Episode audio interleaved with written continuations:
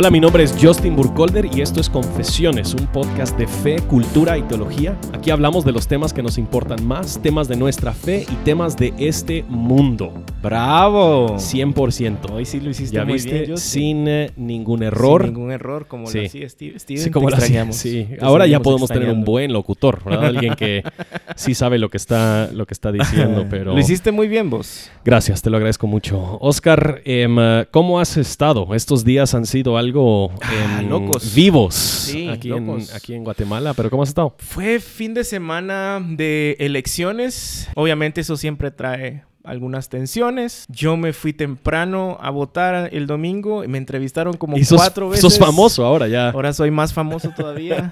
Eh, y la novedad era que yo era el primero en la fila a las seis, como a las seis y cuarto. Las votaciones empezaban a las siete.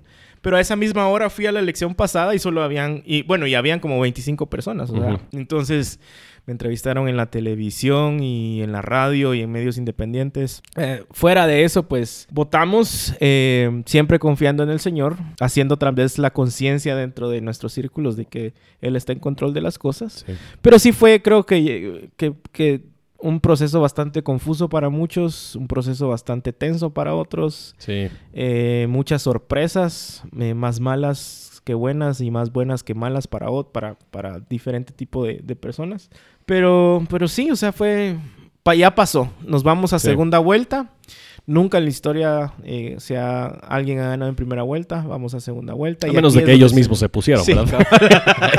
ahí sí- ganan en eh, primera sí, vuelta. cabal. Entonces, eh, y eso eh, pues va a traer otro montón de conversaciones interesantes. Aquí es donde se empiezan Claro. a hacer las alianzas, que estos partidos se van con... ¿Quién se pone con atrás de quién? Exacto. Mira, y una de las, una de las preguntas, obviamente, que imagino que porque tenemos oyentes que no son de Guate, Sí. pero algo con, con que luchan todos los países de, de América Latina es simplemente el mero procedimiento Sí. de, em, electoral. Elecciones.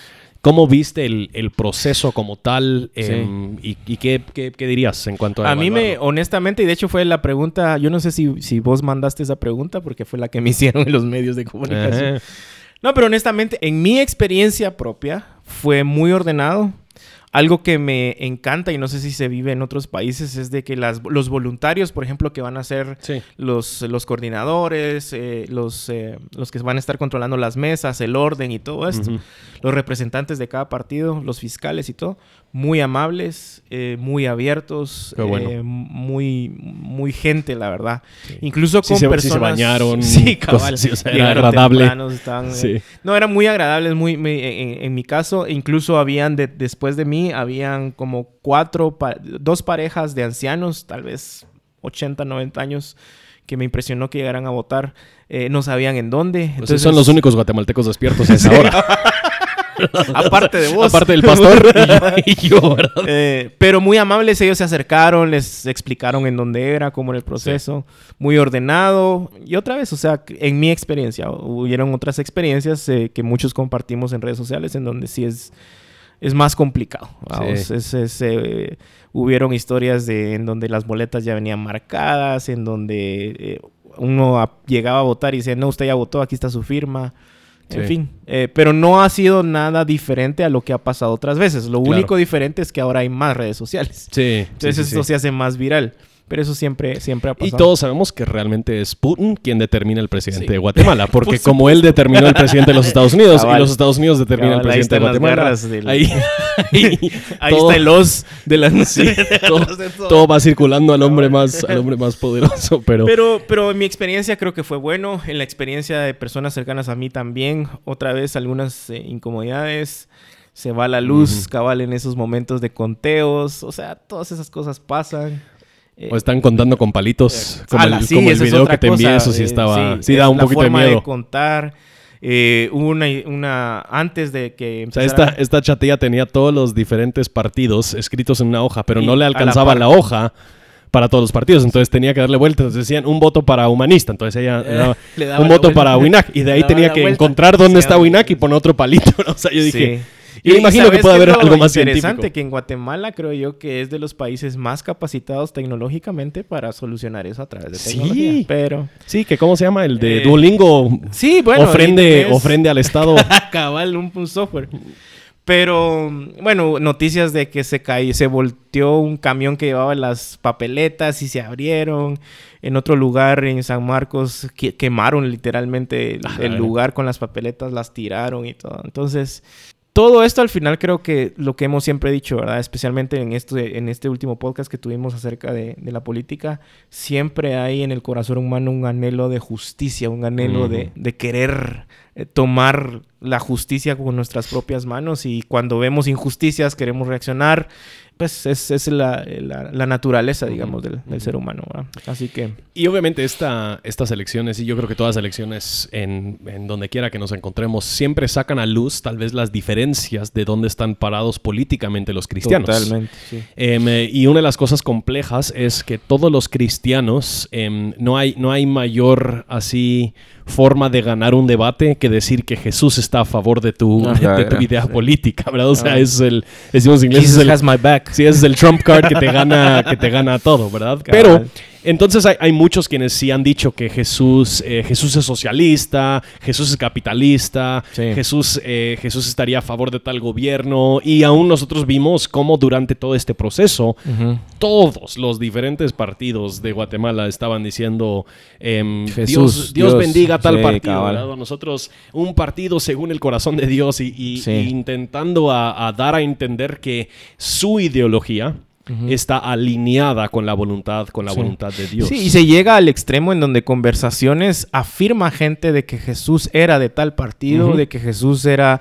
de otro partido, que si de izquierda o de derecha, que digamos que son las, las, las los predominantes, eh, eh, esas conversaciones existen. Y las hemos tenido, tal vez no tanto, pero en, especialmente en este contexto de, elecciones y, política, todo el, tema de Estados Unidos, Trump y ahora las, las, elecciones acá, se dan esas conversaciones en donde honestamente te, te asombras, porque al final de cuentas estás tomando ideologías, digamos, de que, que nacen siglo XVII por ahí, XVI y las vas a colocar siglos antes en la vida de Jesús.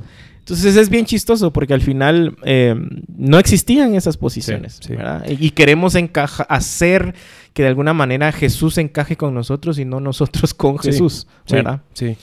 Sí, yo creo que eso, eso tal vez nos lleva precisamente a esta pregunta que nosotros queremos platicar el, el resto del tiempo. en, en, Guatemala, y yo creo que en muchos de los países en Latinoamérica, no tienen necesariamente un sistema de dos partidos. Obviamente en los Estados Unidos, yo soy, soy gringo, para, que, para, los, que, para los que no saben.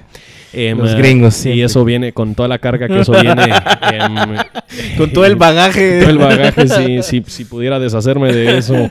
Em, pero yo creo que en los Estados Unidos tenemos un sistema de dos partidos. Y, el partido, eh, un partido representa a cierta ideología y el otro partido representa la ideología opuesta. Pero en, Guatemala, ¿cuántos partidos habían en la boleta esta, en la papeleta? 21, 23. Había un montón de partidos. De hecho, creo que, que es el, año electoral en donde más partidos y presidenciables, creo que son eran 19, algo así. Algo así era. Lo que pasa es de que habían 23 y luego parecía esto American Idol, en donde un día antes clic la X ya no participa y ya no. algo así. Entonces, de hecho, era chistoso porque en la papeleta solo se miraba el cuadro, pero como que le pusieron algo encima y le sacaron fotocopia porque ya no salía ahí la, la foto. Pero la cosa es que sí, yo creo que es de los años electorales en donde más partidos han habido, ¿verdad? Entonces aquí en, América Latina tal vez no se habla tanto de republicano-demócrata, por decirlo así, que esos son los partidos que nosotros tenemos en los Estados Unidos, pero se habla mucho más de derecho e izquierda, que realmente esas son las ideologías detrás de los partidos en los Estados Unidos. Y en teoría, aquí en, América Latina... Teoría con T mayúscula, bueno, toda la palabra con mayúscula, y, entre comillas. Em, en teoría, cada uno de los partidos son representados o están representando cierta parte del espectro político también. Ellos, em, algunos que son de extrema derecha, otros que son de extrema izquierda, y en teoría tienes el espectro, el espectro entero. Y por lo tanto, tienes a muchos cristianos quienes lo que ellos han llegado a concluir es que Jesús mismo prefiere hmm. ciertos elementos de las ideologías de ya sea de derecha o ya sea de, izquierda. ¿Cómo, hemos tal vez llegado a esta, a esta división derecha-izquierda? Bueno, todo nace en la Revolución eh, Francesa en los 1800 Los republicanos, que, que eran un grupo, se sentaban de un lado de la asamblea y los monarcas se sentaban del lado derecho.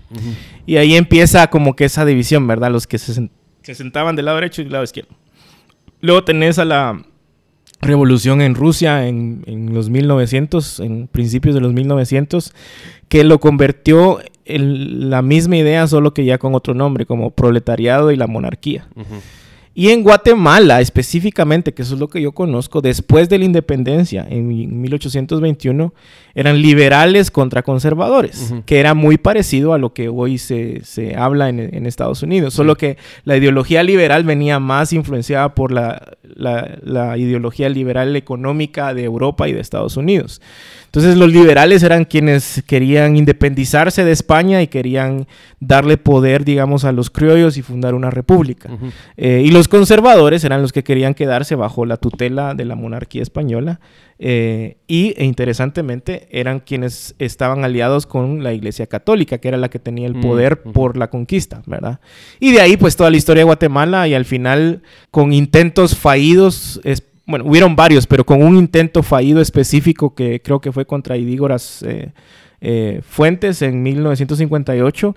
El eh, nombre más terrible. Idígoras. Idígoras. Y, ¿Idígoras qué? creo que se escribe con Y. Sí. Idígoras Fuentes. Sí. Entonces, a él lo criticaban mucho de que era un loco, que, que, no estaba bien.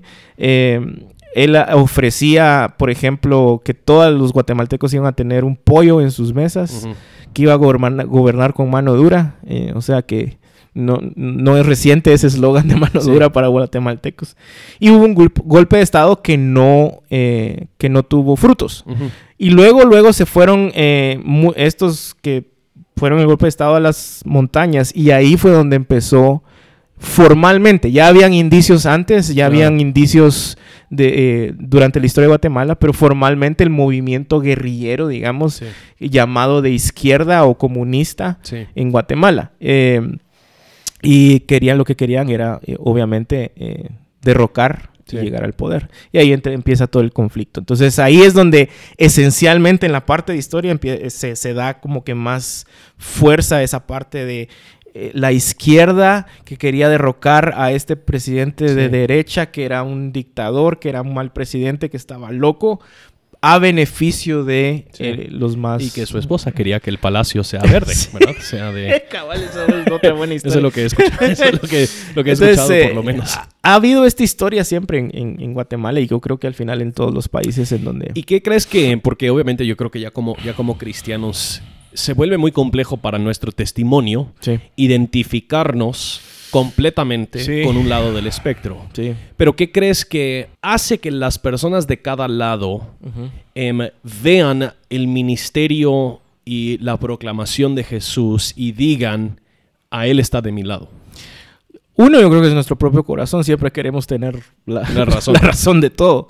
Y es bien fácil cuando tenés izquierda, definir la izquierda de una forma y la derecha de otra forma y decir yo estoy de este lado y por ende, porque tengo buenas intenciones, Jesús está con esto. y, honestamente es fácil leer la Biblia y leer ah, especialmente los evangelios y decir, aquí hay elementos de ambas cosas.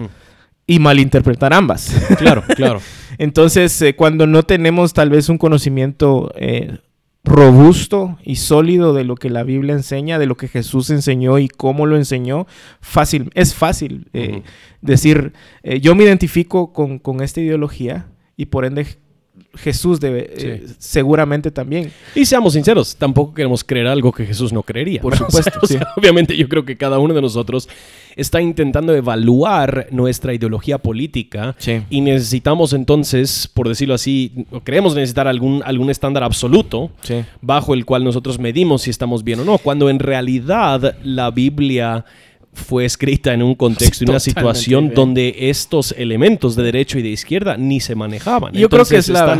la Biblia está guardando silencio de estos asuntos. Y es la, vida, la vía rápida. O sea, porque creemos que al decir Jesús estaba de acuerdo, como que ya callamos a todos y decir, ah, bueno, si Jesús estaba de acuerdo, ya, el argumento. ya gané el, argumento, ¿verdad? Entonces, es una vía rápida que nuestro corazón siempre quiere eh, buscar para justificar lo que muchos creen que es nuestra ideología. Ahora, dando el, dando el beneficio de la duda a, primero a los de derecha, ¿cuáles serían que son los elementos que eh, promueven los de derecha que vemos afirmados en, la Biblia? O, cómo podrían ellos llegar a justificar que sus creencias sí son de Jesús? ¿Cuáles serían tal vez los pasajes, los conceptos que ellos dirían, no, esto viene de Dios, hmm. digamos? Eh, mucho se ha sacado de contexto, obviamente, ¿verdad? Pero cuestiones como eh, la libertad, el no robar, aunque terminan robando. Sí, sí, O sea, otra vez. El hecho de que lo creen, no sé que... Ese es mi punto, precisamente, ¿verdad? Eh, el bien, buen siervo y fiel, en lo poco fuiste fiel, en lo mucho te pondré, la inversión, ¿verdad? Eh, pues yo he visto, por ejemplo, o sea, cuando se habla del imago Dei, esta, esta idea de libertad individual, porque fuimos hechos a imagen y semejanza. La otra que he visto mucho es hablar de en, Hechos 2, cuando la iglesia está compartiendo todos sus bienes, em, pero eso no quiere decir que ellos no tenían propiedad privada, porque ellos estaban vendiendo las propiedades que a ellos les pertenecían por el bienestar de otros. Entonces he, visto cómo se utiliza eso como para justificar esta idea de propiedad privada y etcétera, etcétera.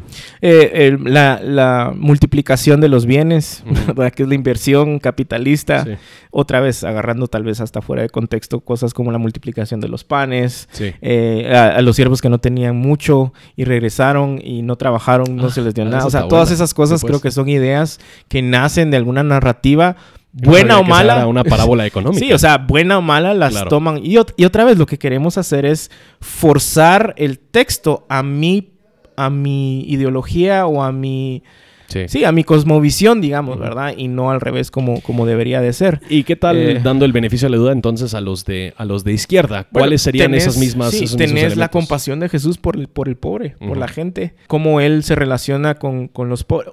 Y, y, quiero especificar ahí también, pobres de espíritu, eh, eh, que es más fácil para, para un rico entrar, que es más fácil para un camello entrar en, la, en el orificio de una aguja que a un rico en el cielo.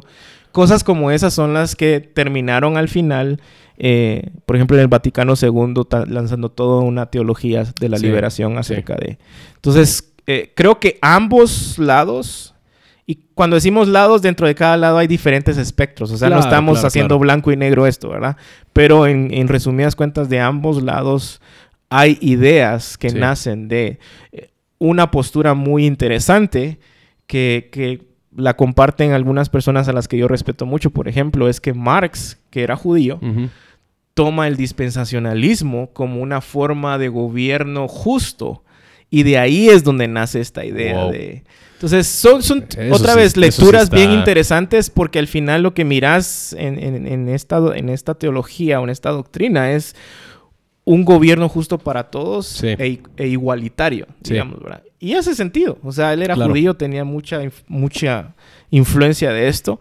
Em, otra vez la interpretación que tenían los judíos acerca de quién era Jesús, que iba a venir a derrocar al imperio, que era un imperio eh, que, doblegaba a los pobres, que, no era justo, etcétera, etcétera. Entonces, hay un montón de lados de donde puedes entrar a querer hacer teología y justificar y decir, no, Jesús está de acuerdo con esto y con esto. Pero otra vez, o sea, eso es como siempre la frase que uso, es hacer origami con la Biblia y querer sacar algo que realmente no... Sí, y obviamente, o sea, entonces como hemos dicho, de la, de la derecha tal vez estos asuntos de, libertad individual, de derechos individuales, de propiedad privada, que nosotros vemos... De ser conservadores. En, la misma ley, de ser conservadores. Y luego sí se vuelve muy complejo para el cristiano en particular cuando empezamos a hablar de temas de matrimonio, cuando empezamos a hablar de temas de aborto, que a veces tal vez parte de la razón por la que los cristianos en general se han identificado con la derecha es precisamente por esos dos temas muy fuertemente, ¿verdad? Los, el, defender la vida y el defender el, matrimonio tal y como es definido bíblicamente. Sí, y algo interesante que pasa en Guatemala, e, e, imagino que pasa en otros lados, es que otra vez queremos definir, por ejemplo, a la izquierda como un solo grupo.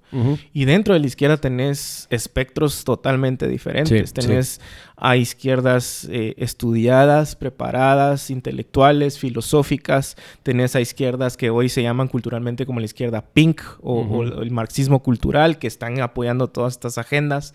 Tenés izquierdas más estilo tradicionales de guerrilla, de levantamiento de pueblos. Y tenés izquierdas también extremas, izquierdas que ya pasan al, comunismo, al querer entonces, no podemos encasillar a alguien que dice yo soy de izquierda y decir, ah, vos, sos mi enemigo. O, sea, creo que ese ha sido el problema, ¿verdad?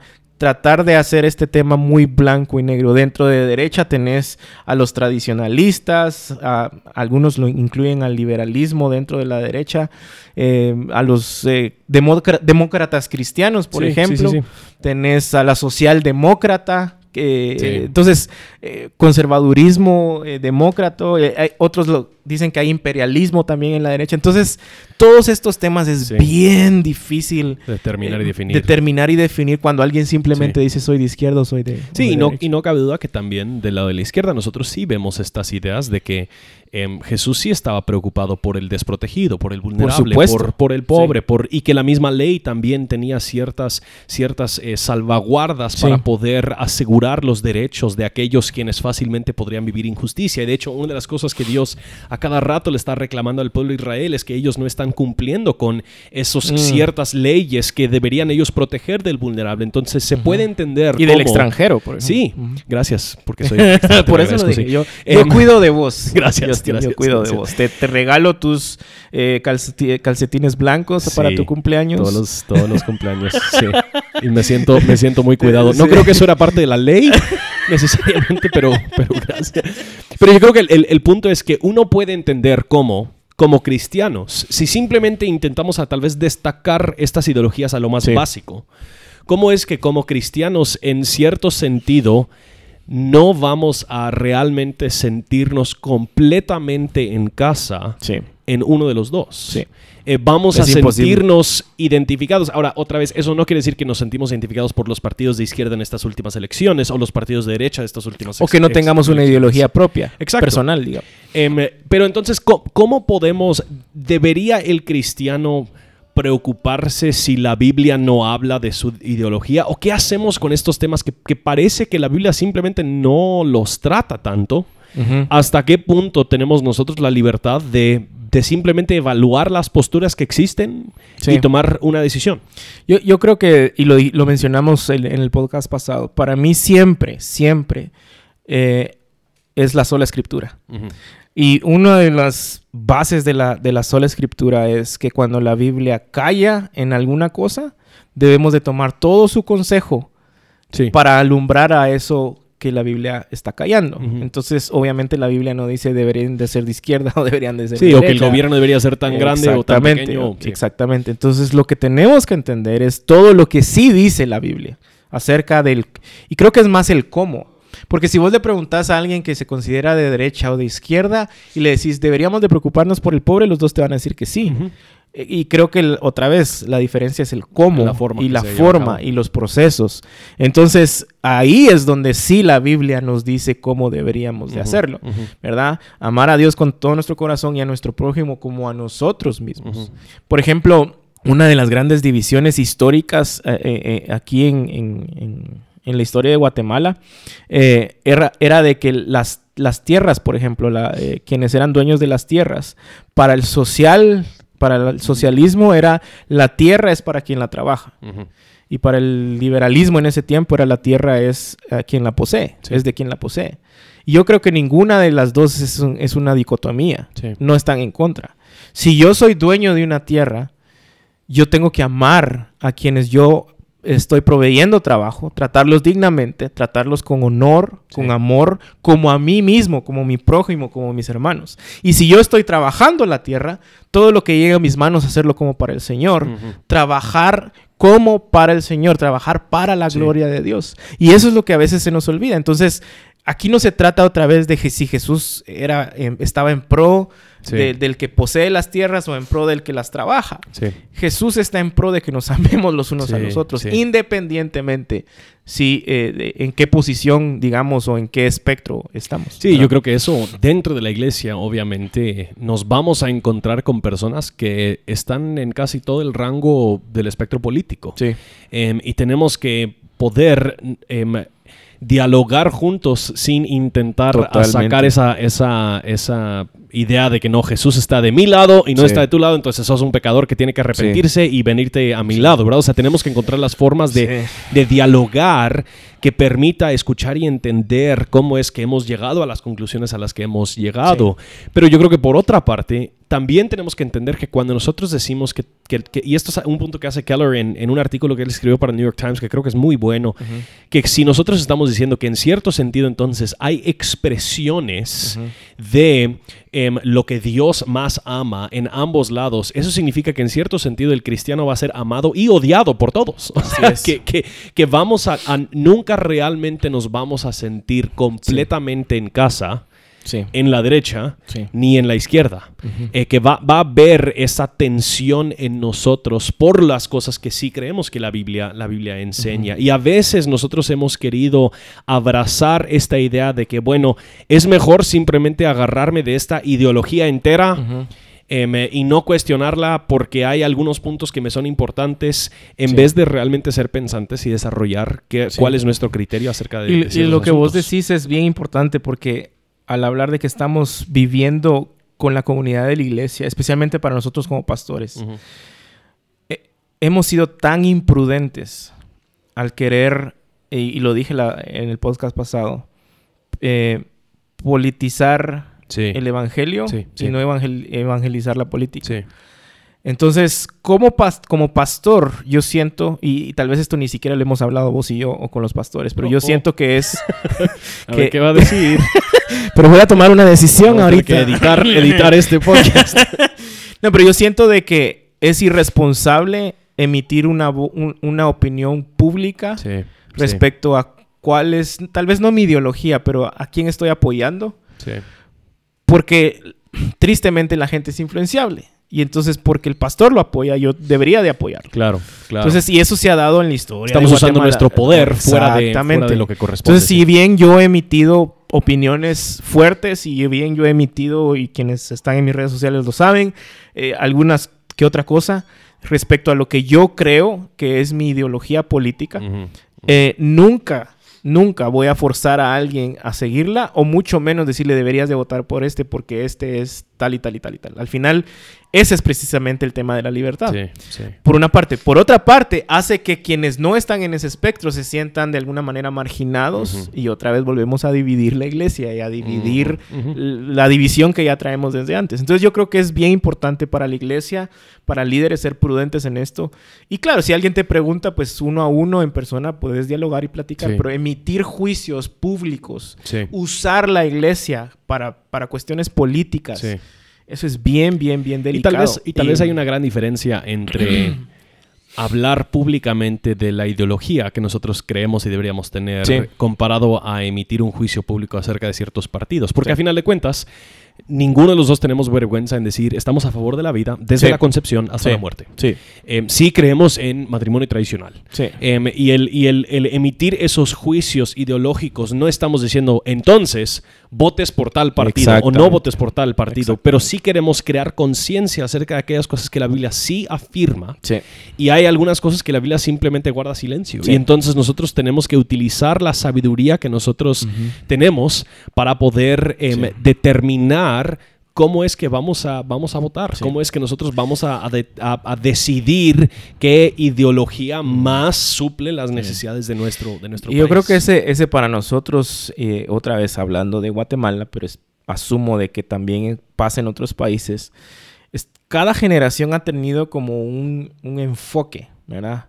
Eh, un enfoque en, en, algo. Esta generación está tan enfocada en temas de justicia social, por ejemplo. Sí, sí, sí, sí. Y muchos de ellos, cuando hablas con ellos, porque ese es otro error, ¿verdad? Te hablan de justicia social y dicen, no, eso no es bíblico, sí es bíblico. Claro. Cuando hablas con ellos, hay un corazón muy interesado, muy honesto para perseguir la justicia social. El problema, siento yo, con estas generaciones es que han omitido la historia. Pues ahí sí sonaste viejo. Viejo, viejo, viejo. Pues ya tengo 40 años, estoy viejo. El problema con estas generaciones es que están jugando pelota en mi jardín y siguen machucando mis flores. Eh, habla quien lee la prensa todos los días de viejo. Entonces, eh, yo creo que también hay que ponerle atención a la historia, especialmente porque lo que muchos creen que es izquierda hoy no es la izquierda el pensamiento original de izquierda no es el mismo pensamiento original de derecha que, que, lo es ahora. O sea, todas estas cosas se han ido como deformando, no, no se han afirmado, se han deformado. Eh, y entonces cualquiera que dice hoy soy de izquierda o soy de derecha, tal vez está asumiendo que está diciendo lo que realmente significaba años atrás. Eh, y no lo que implica hoy en día. Entonces, para los jóvenes, por ejemplo, yo siempre insisto, tienen que leer la historia de Guatemala. Tienen que saber eh, de qué manera fuimos conquistados. Por ejemplo, hoy hablábamos con vos la diferencia entre ser conquistados y ser literalmente arrasados. Sí a ser colonizados y esclavizados. Creo que hay dos contextos ahí. Hay una necesidad de justicia tal vez más profunda, por ende tal vez un riesgo más de odio profundo. Eh, y, otra vez son cosas que al final solo el Evangelio va a poder. Sí, yo creo que también vale la pena reconocer el hecho de que esto tampoco quiere decir cree lo que quieres creer. Por supuesto. Em, porque de ambos lados, tanto de extrema izquierda, extrema derecha, hay movimientos que sí son extremadamente peligrosos y sí promueven cosas que van en contra de la palabra de Dios. Entonces, el, el, punto simplemente es decir, no creemos que la Biblia necesariamente esté completamente de acuerdo con una sola ideología, principalmente porque estas ideologías vinieron a existir después de, después de que fue escrita la Biblia. Pues. Pero, em, pero yo creo que también significa que nosotros tenemos que conocer muy bien nuestra Biblia, conocer muy bien nuestro contexto contexto de nuestra historia y luego tener mucho diálogo y mucha conversación entre cristianos. Y lastimosamente yo creo que se, da la broma en los Estados Unidos de que las dos cosas que no se hablan en la mesa familiar es de política y religión. Y quizás lo más eso es un poquito... Sí, tal vez es la razón por la que nos encontramos en la situación que nos encontramos. Que, que, sería de mucho provecho. Si, si como cristianos pudiésemos tener, tener diálogo abierto y conversaciones abiertas donde no nos estamos ya, o sea, diciendo cosas y, y, llamando nombres y, y, lo que sea, pero donde simplemente simplemente nos estamos, o sea, hoy en la mañana con el staff leímos Proverbios 18, donde estamos sentados y haciendo preguntas para intentar entender la postura de la otra persona y no simplemente responderle con lo que nosotros creemos que ellos deberían de creer. Y, es una práctica que, no solo nos hace falta, sino que también cuando la tenemos no sabemos hacerla.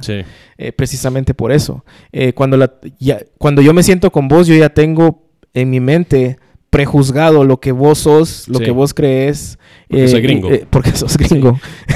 Eh, entonces... Eso no se ignora.